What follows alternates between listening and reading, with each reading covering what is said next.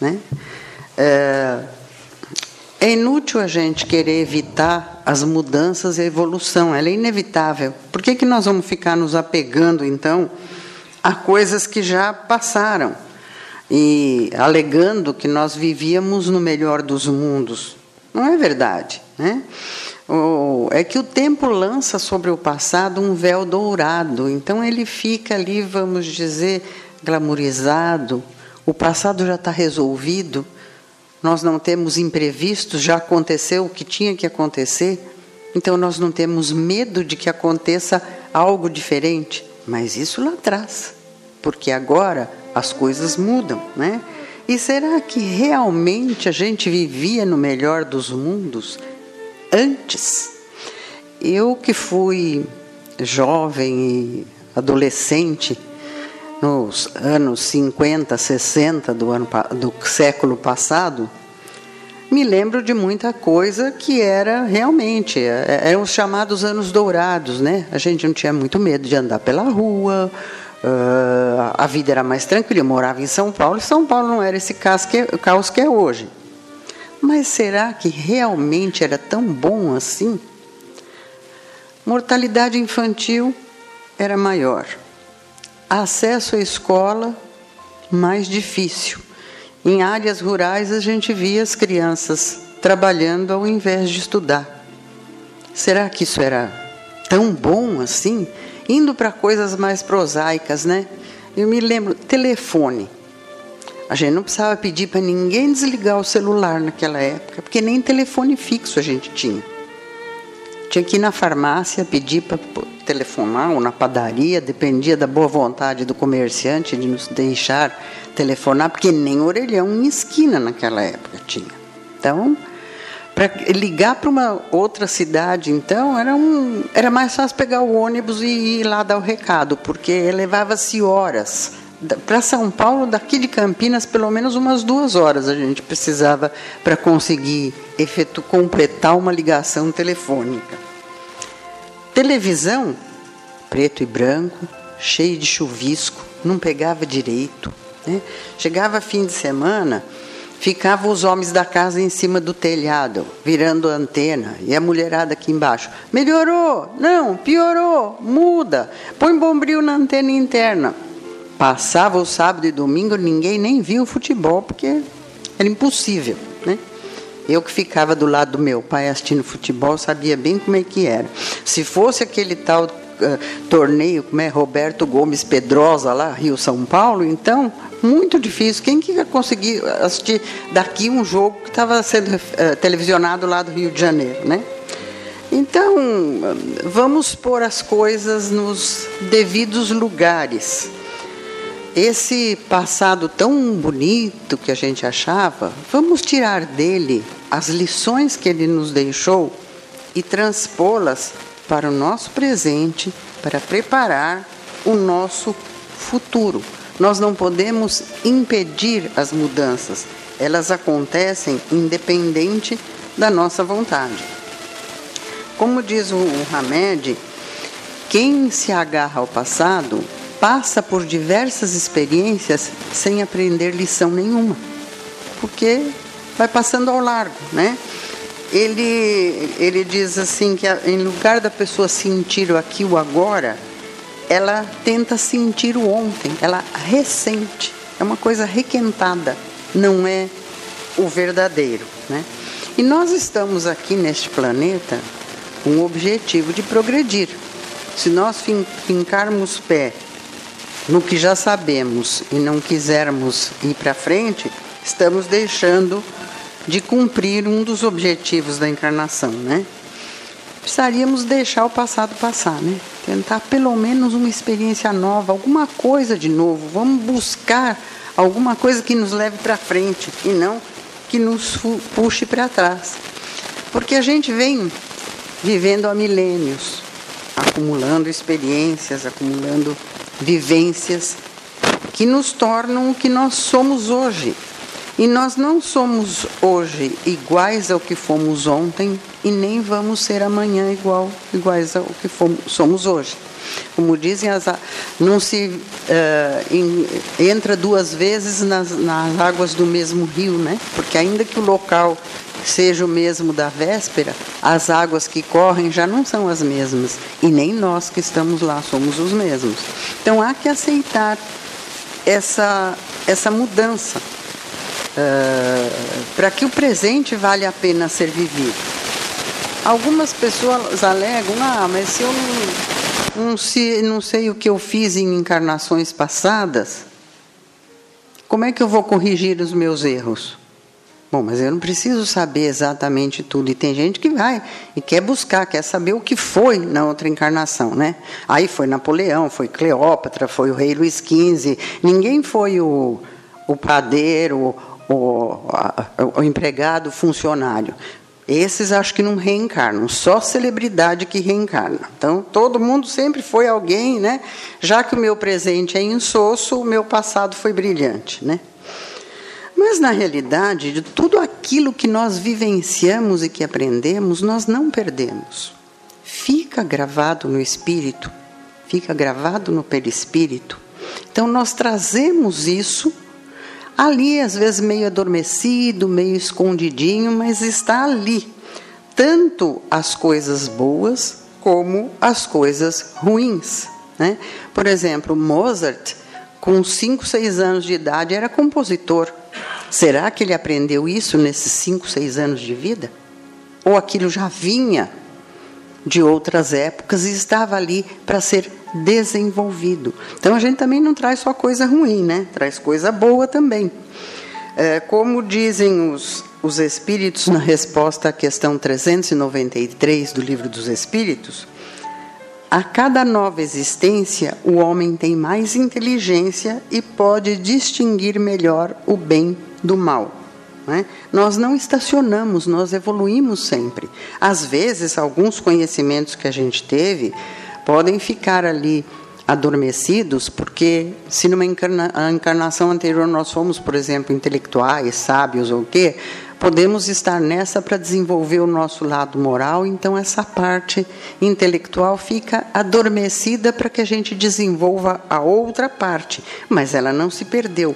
Ela está lá, às vezes, em formas de, de intuição, né? de coisas que a gente é, consegue manipular, vamos dizer, até inconscientemente. Né? Então, a gente tem um mapa, vamos dizer, dentro da gente. É que o nosso inconsciente, como dizia Jung, é como um oceano. E a nossa consciência é uma rolinha nesse oceano. Então, a necessidade da gente mergulhar e tentar se conhecer. Né? Santo Agostinho também falava nessas, nesse estudo da própria personalidade, porque aí, buscando o que está oculto, coisas que a gente esconde da gente mesmo, nós podemos ter uma pista do que, que nós temos que modificar, dos talentos que nós temos que desenvolver, das más tendências que nós temos que corrigir. Está tudo ali, basta que a gente comece a pensar e a buscar. E quando a gente faz isso, mesmo que a gente erre, a gente não vai se lamentar, porque a gente sabe que pode corrigir o erro, que pode recomeçar. Né? A gente não precisamos culpar os outros, não precisamos ter desculpas escapistas para os nossos erros. Podemos assumi-los e dizer não, errei, mas eu vou consertar, né? É, então, a gente, para isso, não precisa realmente de detalhes da nossa vida passada, né? E como diz o Hamed, havendo Deus entendido de lançar um véu sobre o passado, é que há nisso vantagem. Prejuízo haveria se nós realmente conhecêssemos em detalhes o que fizemos em encarnações passadas, né? Porque além das infelicidades próprias do presente, somaria também tudo aquilo que a gente sofreu antes, o que fez antes, né? Seria muito pior. E nós uh, não teríamos talvez o assim um livre arbítrio para nos modificar. Nós seríamos condicionados por coisas que fizemos e que trouxemos. E nem sempre também nós estamos preparados para isso. Mesmo desencarnados, não são todos os espíritos que, que veem todas as suas vidas passadas. Isso seria chocante, traumatizante, então as coisas é, têm que ser bem dosadas, né? Por outro lado, se a gente soubesse o nosso passado, nós também saberíamos o passado daqueles que conosco convivem. Imagine nas relações sociais o que seria isso. Né? O indivíduo orgulhoso e que de repente ele descobre que ele foi um escravo. Ou aquele que foi senhor de escravos e vê naquele que era seu escravo o seu patrão. Como é que ficaria? Será que o nosso orgulho iria aceitar tais golpes? Se nós fôssemos os ofensores, será que não íamos nos envergonhar? Se nós fôssemos os ofendidos, será que nós teríamos condições de perdoar a quem nos ofendeu? É. Imagina as rixas, as brigas iam se multiplicar, né? preconceitos muito mais ainda, um ódio que não iria se extinguir. Né? E frequentemente o espírito reencarna entre pessoas com as quais já conviveu, seja por afinidade, seja para que se ajudem mutuamente nesse processo evolutivo, ou seja, para que um repare o mal que fez ao outro. Né? Como nos diz o Emmanuel na no livro Religião dos Espíritos, psicografia do Chico Xavier, retomamos nos fios da consanguinidade a presença daqueles que mais ferimos, para devolver-lhes em ternura e devotamento os patrimônios dilapidados, rearticulando os elos da harmonia. Então, muitas vezes, dentro da própria família, estão aqueles que foram inimigos no passado. Essas reencarnações são planejadas.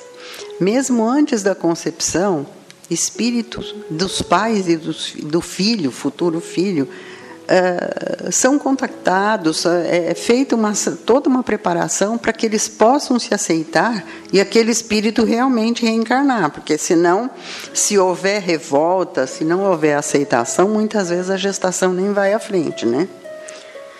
E não por, por, por raridade, né? A, a infância na espécie humana é a mais longa entre todas as espécies animais. Vocês podem reparar que os filhotinhos aí, cães, gatos, logo eles estão independentes. Os nossos filhotinhos dependem de nós por um longo tempo. Precisam dos nossos cuidados, dos nosso carinho, senão eles não sobrevivem. Enquanto isso, esses laços de afeto vão se consolidando. E quando aquele espírito começa a revelar as suas reais tendências, o amor que ele conquistou na família já consegue suplantar eventuais falhas e defeitos para que ele seja amparado e para que possam todos resgatar aquilo que era necessário resgatar. É a única maneira em que, se consegue reconciliar inimigos.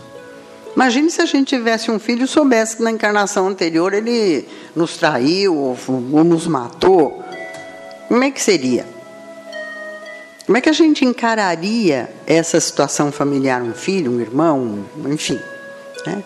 É, dentro dos nossos padrões evolutivos ainda pequenininhos, seria muito difícil a gente conseguir aceitar e perdoar.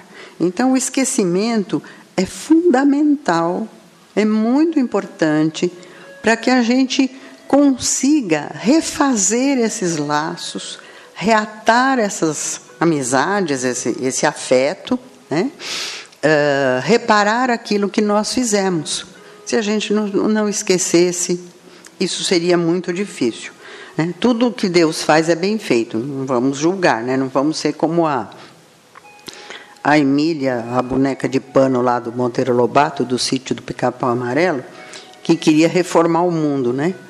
Então ela achava que a natureza estava toda errada. E para onde já se viu uma jabuticaba, uma frutinha tão pequenininha, dar numa árvore tão alta, e a abóbora tão grandona ali no chão.